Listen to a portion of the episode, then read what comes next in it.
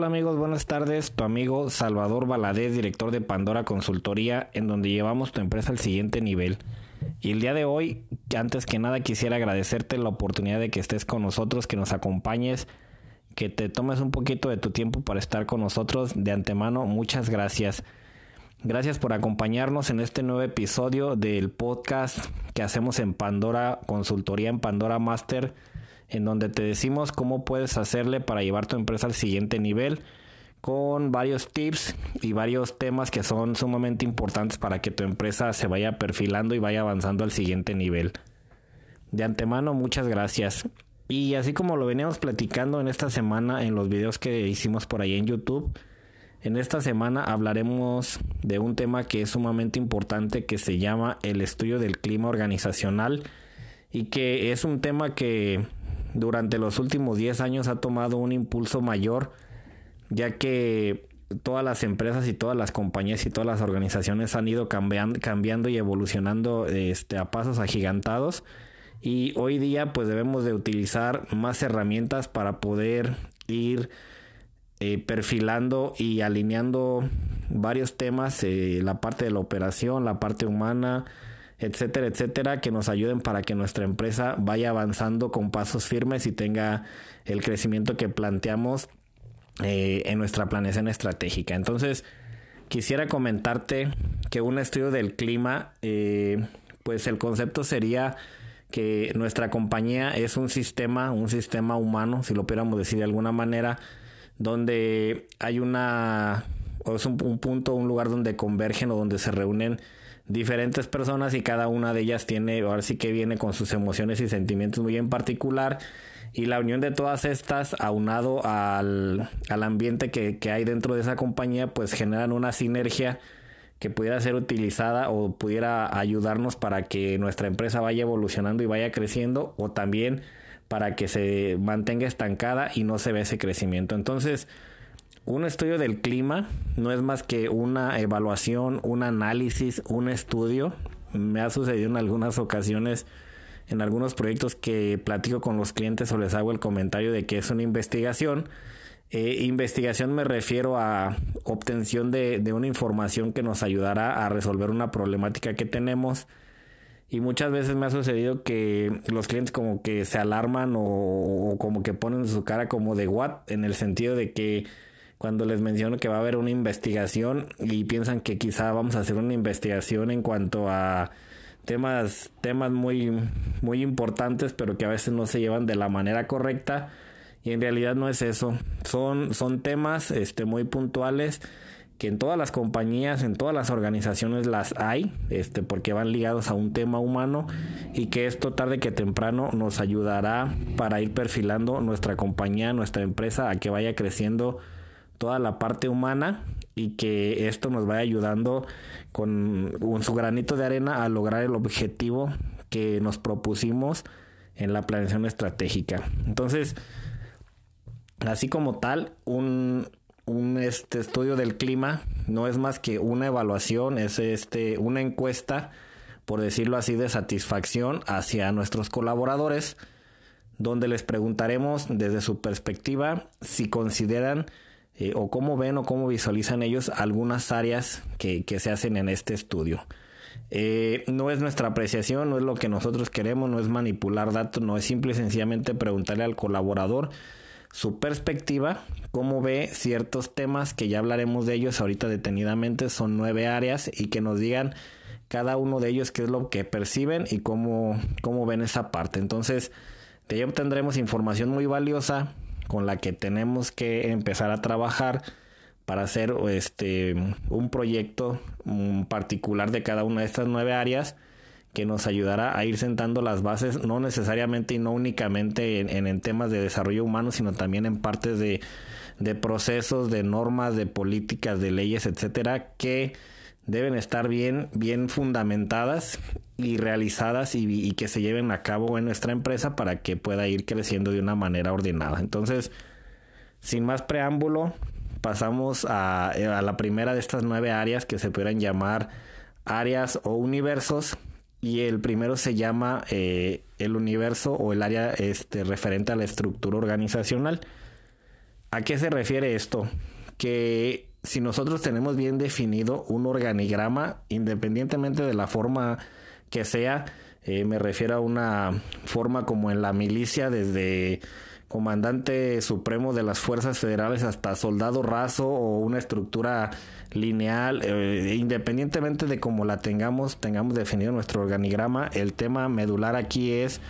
preguntarle a tus colaboradores si ellos saben o conocen exactamente quién o quiénes son las personas responsables de X o Y área y quién se encarga de tomar las decisiones en compras, en ventas, en, en viáticos, en contabilidad, en finanzas, etcétera, etcétera. ¿Por qué razón? Porque visualízalo como si fuera en algún momento en la vida todos tuvimos la oportunidad de entrar a, una escuela, este, y al ser nuevos, pues de repente llegabas y no conocías a nadie, no sabías ni a dónde dirigirte, ni con quién dirigirte, ni, ni qué sucedía con las cosas, ni dónde está la dirección, ni cosas por el estilo. Entonces, en esta parte del estudio del clima, que es la estructura, debes de preguntarle a tus colaboradores si saben quién es quién responsable de cada área y qué es lo que hace esta persona en su área. De tal manera de que si no es así, pues trabajes en el simple hecho, una, actividad muy sencillita de ello es que cuando se integren nuevos colaboradores, pues conozcan y los presentes en todas y cada una de las áreas para que la gente que los ve ahí pues sepa quién es quién es esta persona que entró. Y también si actualmente no tienes un organigrama bien definido, un documento donde se diga quién es el responsable de cada área, pues lo realices y lo hagas del conocimiento de todos los colaboradores para ir dándole un poquito más de forma a esto, para que todos los colaboradores sepan exactamente a dónde dirigirse y con quién dirigirse ante una situación que se pudiera presentar. Esto se llama la estructura. Posteriormente a ello, el segundo universo, la segunda área que se va a evaluar, se llama el área de la responsabilidad. Y simple y sencillamente esto se refiere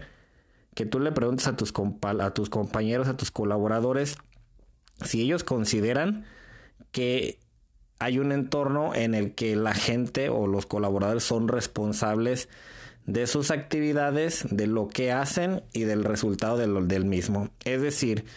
si ante una problemática que se presentó por un error humano, por una falta de comunicación o lo que sea, hay un responsable de ello, si esta persona, eh, si se le pregunta, tiene el valor de decir, sí, sí me equivoqué, fue un error porque no lo sabía, porque no me dijeron cómo hacerlo, porque no puse atención, etcétera, etcétera, o simple y sencillamente se trabaja bajo una dinámica de pasarnos la bolita y que nadie, absolutamente nadie, acepta su responsabilidad en esta situación. En caso de ser así, de que no se acepte, este, eh, ahora sí que la, que, que la persona sea responsable de sus actos o de sus hechos, pues esto nos habla de que probablemente la gente tiene miedo y no hay un ambiente de confianza. Entonces, debemos tener muy en cuenta que la parte de equivocarnos, pues es una parte del aprendizaje y la naturaleza del ser humano sin embargo, si no permeamos un tema de confianza, pues difícilmente se dará este tipo de temas y se podrá abrir una comunicación un poquito más efectiva. Entonces, en el tema de responsabilidad es que tus colaboradores te digan si ellos mismos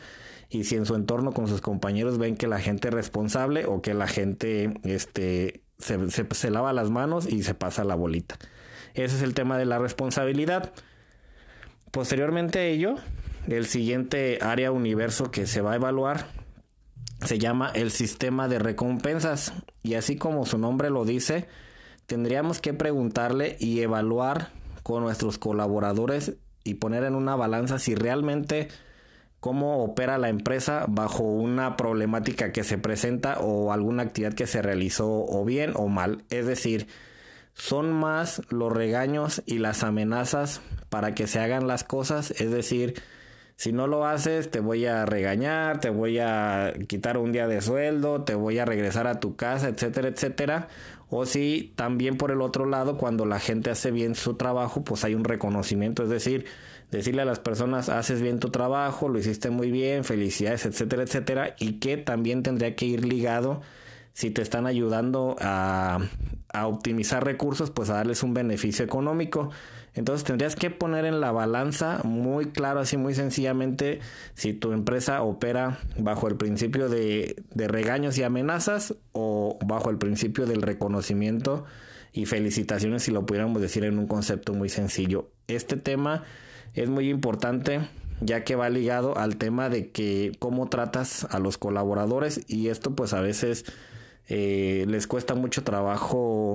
a la gente, no sabemos cómo, cómo manejar estas situaciones como responsables de una área y pues eso tiene que ir ligado a una capacitación en tema de liderazgo, si le pudiéramos decir, y cómo debemos de tratar y desenvolvernos con los demás si es que somos responsables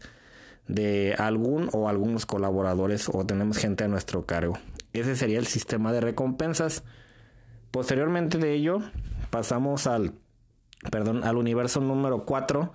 que es el universo de los riesgos y o desafíos. ¿A qué se refiere muy sencillamente este, este concepto? Es que tú le tienes que preguntar a tus colaboradores si consideran que la empresa se arriesga,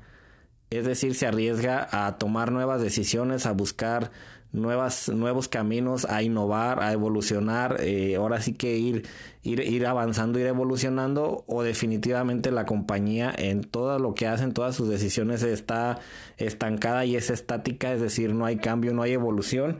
y hasta que en realidad hay un problema que nos ve obligados a buscar soluciones es cuando se hace este tipo de dinámicas. Es decir,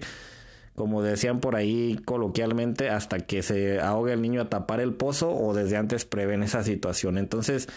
esto porque es muy importante este, dentro de tu compañía. Esta situación permea en toda la, la organización, todos los colaboradores lo saben, todos los colaboradores lo conocen y pues de alguna manera imagínate si tú como colaborador ves una compañía que está estática, que no hay movimiento, que no hay evolución, que no hay crecimiento, entonces pues yo, yo como colaborador pues veo que difícilmente pudiera tener un crecimiento dentro de esa empresa, poder este, aspirar a otro puesto, a más responsabilidades si todo el, el comportamiento de la compañía es estático. Entonces, es muy importante evaluar esta parte porque eso hará que la gente se sienta comprometida y quiera tener ganas de, seguir este, luchando a diario, si lo pudiéramos decir en un concepto, luchando a diario para este, ir escalando dentro de la compañía o definitivamente no lo hay. Entonces, esta parte se llama el, el área del universo de los riesgos o los desafíos. Posteriormente de ello, vamos a hablar de un quinto universo que así como concepto se llama eh, cordialidad, el universo o el área de la cordialidad. Y esto es que simple y sencillamente le preguntes a tu colaborador si ellos consideran que el ambiente en el que se desenvuelven, es decir, en su área de, trabajo, hay un ambiente eh, cordial y amigable o hay un ambiente de trabajo desagradable. Y esto pues viene muy ligado desde el tema de la comunicación, de la confianza, del liderazgo y todo este tipo de temas, porque si nosotros somos un líder autócrata, si somos una persona que funciona o opera bajo puros regaños y bajo esta premisa de, de, de, de a la vieja escuela, pues difícilmente tendremos un ambiente amigable donde la gente se atreva a opinar, se atreva a comentar y lo único que vamos a tener desafortunadamente es gente que va a estar, estar frustrada y que desafortunadamente pues no fuimos educados de repente para hablar esos, esos sentimientos que por ahí de repente tenemos y lo único que hace es que la persona se vaya enfadando, se vaya cansando, se frustre, se enfade y al final del día se vaya. Entonces debemos de ser muy conscientes, evaluar esta parte, eh, lo que, lo que la información que podamos obtener de ahí para saber exactamente cómo la vamos a manejar y qué es lo que tenemos que hacer para que eso vaya, vaya evolucionando y vaya cambiando. Esto, este tema, esta parte que hablamos se llamó la cordialidad y es un tema pues que es muy importante para que la comunicación vaya avanzando y fluyendo de una manera efectiva dentro de tu compañía. Posteriormente de ello pasaremos al siguiente área universo que su nombre o su concepto es eh, apoyo y o compañerismo. Es decir, si tu colaborador en el área en la que se encuentra, independientemente del nivel jerárquico en el que esté, es decir, el director con sus gerentes, el gerente con su supervisor, el supervisor con su con, con el con el, el, obrero, no lo sé, en esta en esta estructura, en el nivel en el que tú te muevas, si realmente sientes que cuando hay una problemática sientes el apoyo, como decían por ahí un comercial anteriormente de hace muchos años, si hay solidaridad entre los colaboradores o definitivamente es que cada quien este haga haga y resuelva las cosas pues a sus capacidades y como Dios le haya dado a entender. Entonces, esto va muy ligado a un tema de confianza. Este, yo soy un fiel creyente eh, en el sentido de que en todas las compañías tienes gente muy capaz, que tiene ganas y que algo que le gusta mucho y le entusiasma mucho es el simple hecho de compartir su, conocimiento y no necesariamente va ligado a un tema económico, sino que habemos gente o habemos personas que nos gusta compartir nuestro conocimiento porque eso nos, nos hace sentir bien. Entonces, si evalúas esta área y encuentras quién o quiénes son las personas que, que tienen esa habilidad de querer compartir su conocimiento, pues ahí puedes tener este, cursos internos que te ayudarán a ir avanzando en, en de algunos detallitos o problemitas que, que, se hayan detectado y que a lo mejor no se han resuelto y que solamente una o dos personas saben el, el cómo resolver ese tipo de temas, pues ahí tendrías la oportunidad de, de hacer una pequeña academia donde pudieras compartir el conocimiento de esas personas que tienen el deseo de apoyar a sus compañeros. Entonces, en esencia sería si tu colaborador se siente apoyado por sus compañeros o son apáticos. En esencia sería eso el tema de esta área del apoyo y el compañerismo, que es muy importante para el crecimiento personal de tus colaboradores. Este, búscale por ahí en ese tema, es muy importante que, que veas con el área de recursos humanos que vayan viendo quién pudiera ser una buena persona que quiera y tenga esta habilidad de compartir su conocimiento y te dará muy buenos resultados en, general en toda la compañía. Entonces, posteriormente a ello, eh, pasamos al siguiente universo, siguiente área que se llama estándares o normas de la normas y políticas de la compañía. Es decir, tendrías que preguntarle a tus colaboradores si ellos saben si hay un reglamento interno, cuáles son las políticas de la compañía, cuáles son las normas, etcétera, etcétera, y todo lo que se refiere a normativas dentro de la compañía, si las conocen y en caso de que, y primero antes que nada, si las hubiera, si no las hubiera, pues tendrías que trabajar por mínimas y sencillas que sean, definir este, unas normas básicas que sean prácticamente como las leyes a las que se, las que pone la empresa este como una norma como una norma general para todos los colaboradores. Si ya la tienes, tendrías que preguntarle a tus colaboradores si saben de qué se tratan, cuál es el objetivo y cuál es el alcance de. Y posteriormente de esto, si ya lo tienes, si ya lo conocen, pues tendríamos que preguntarnos si realmente esas normas, esas políticas, esas leyes dentro de nuestra compañía se cumplen cabalmente y también si se cumplen con algunas personas este o con algo, algunas otras o con todas o, con ninguna. Entonces tendríamos que ser muy muy parejos en ese sentido de que todo lo que hagamos en estos en esta área tendría que ir enfocado a que sea igual para todos los los colaboradores de la compañía para no generar inconformidad y que la gente este se dé no no diga por qué aquella persona goza de ciertos privilegios y yo no y no empezar a hacer ese tipo de diferencias que regularmente en todos los lugares donde hemos trabajado vemos bien marcada esa situación porque la persona ya tiene muchos años, porque la señora, la persona ya tiene mucha autoridad, porque cosas por el estilo. Entonces, es el tema de por qué él sí, por qué yo no, y para evitarnos todo este tipo de conflictos, debemos de alinearnos a todas esas normas políticas y leyes que hay en la compañía y que debería de aplicar absolutamente para todos los integrantes de la misma. Entonces esto se llama estándares y normas y políticas este, de la compañía. Eh, posteriormente de ello, un octavo universo, el número 8, o la octava área se llama manejo del conflicto. Y así como su nombre lo dice, es cómo resolvemos una situación que se presenta, un problema que se presentan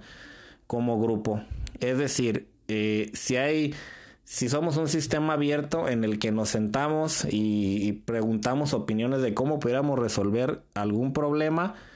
o solamente como yo lo digo porque soy el líder, porque soy el responsable, porque soy el que toma las decisiones y porque yo lo digo así se tiene que hacer. Entonces, la pregunta sería, cómo resolvemos algún conflicto que hay. Nos sentamos a platicar o lo hacemos de una forma autocrática, es decir, solo el líder es el que define cómo se van a hacer las cosas y cómo se van a, manejar y a dar la solución a esas posibles problemáticas que se presentan. Entonces, ¿cómo manejamos los conflictos? ¿De qué forma los resolvemos? ¿Se habla, no se habla? ¿O son regaños o son gritos? ¿O de qué forma los solucionamos? Entonces, tienes que preguntarle a tu colaborador ante un conflicto cómo se siente y cuál es la forma en la que él considera que se tuviera que resolver una problemática a la que se nos presenta. ¿Por qué? Porque debemos entender que todo este tipo de temas eh, es una cuestión un tanto, yo lo quisiera decir como política, ya que todo lo que hagas o dejes de hacer va a afectar para bien o para mal a tu compañía. Entonces debemos de ser muy conscientes que si vamos a hacer un estudio del clima es porque vamos a, buscar solucionar y a empezar a hacer cambios por pequeños que sean, en, en base a la información que obtengamos.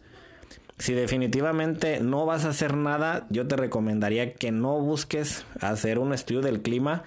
porque nada más eh, se moverán los ánimos y no se dará solución a esos problemas y causará desánimo en los colaboradores. Entonces debes de ser muy consciente de esa situación, de que si vamos a hacer un estudio del clima vamos a dar solución, si no definitivamente no. Eh, y posteriormente a ello,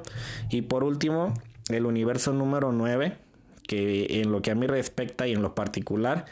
es el tema que hoy día es el que tiene mayor impacto sobre el tema de la, de la permanencia o de la buena operación de las compañías, que es el, el tema de la identidad, el universo de la identidad, que al final del día no es más que preguntarle a tu colaborador si tiene la camisa puesta de la compañía, por qué razón la tiene puesta, si está contigo porque realmente si es un tema de lealtad, si es porque realmente quiere a la empresa, si es porque porque le gusta trabajar ahí y también ser bien honestos y si definitivamente te dice que está ahí porque no hay más trabajo, pues tendrías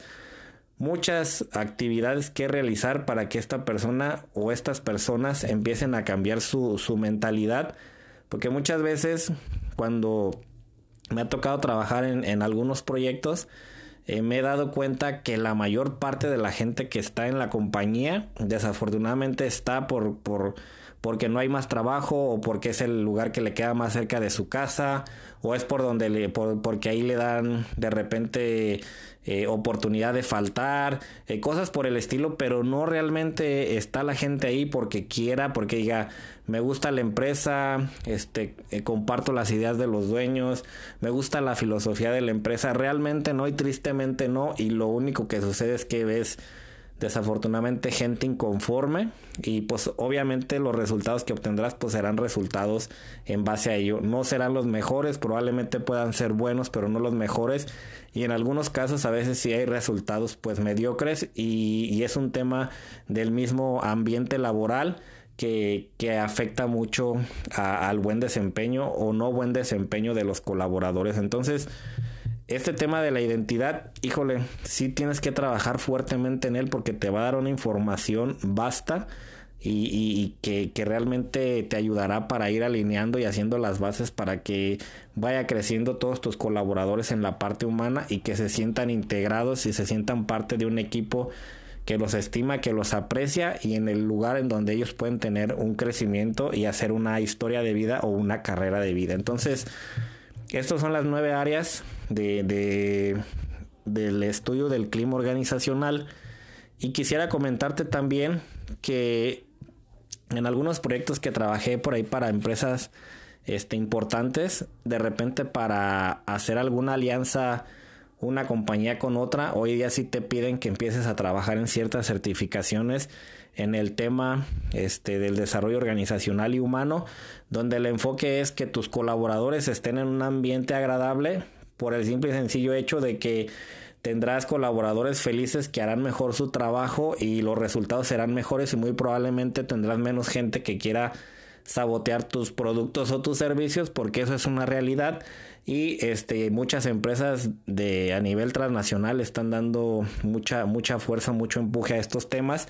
y que debemos de tenerlos por ahí este muy muy muy este a, tomarlos en cuenta, a realizar este tipo de metodologías para irnos perfilando y ser probablemente una compañía que pueda accesar a, a tener negociaciones con empresas más grandes y que de alguna forma pues se está viendo este por otro lado el tema por ejemplo de la norma oficial mexicana 035 de dónde se deriva y esta parte pues es algo algo muy ligado a ello que te ayudará bastante a que mejore el ambiente en general, que tus colaboradores se sientan en un lugar agradable, donde estén contentos y donde puedan este y quieran y tengan ganas de quedarse durante mucho tiempo. Entonces, este fue en este, ah, en este capítulo, en este episodio de hoy, hablamos acerca del estudio del clima organizacional. Investiga de este tema en internet. Este, igual, de igual manera nos puedes hacer llegar tus comentarios, tus dudas. Escríbenos, podemos apoyarte. Los proyectos que nosotros hacemos con nuestros clientes van con ese enfoque de ayudarlos a que la gente se ponga las pilas, se sienta parte de la compañía y esto te empieza a dar resultados en base al tema humano, que es en esencia lo que nosotros hacemos en Pandora Master. Eh, no me queda nada más que agradecerte este, la oportunidad de que estés con nosotros. Escríbenos, mándanos tus comentarios, eh, este, ve los videos en YouTube. Estamos como Pandora Master. Cualquier cosa, estamos a tus órdenes. No me despido de ti, solo te digo que hasta mañana.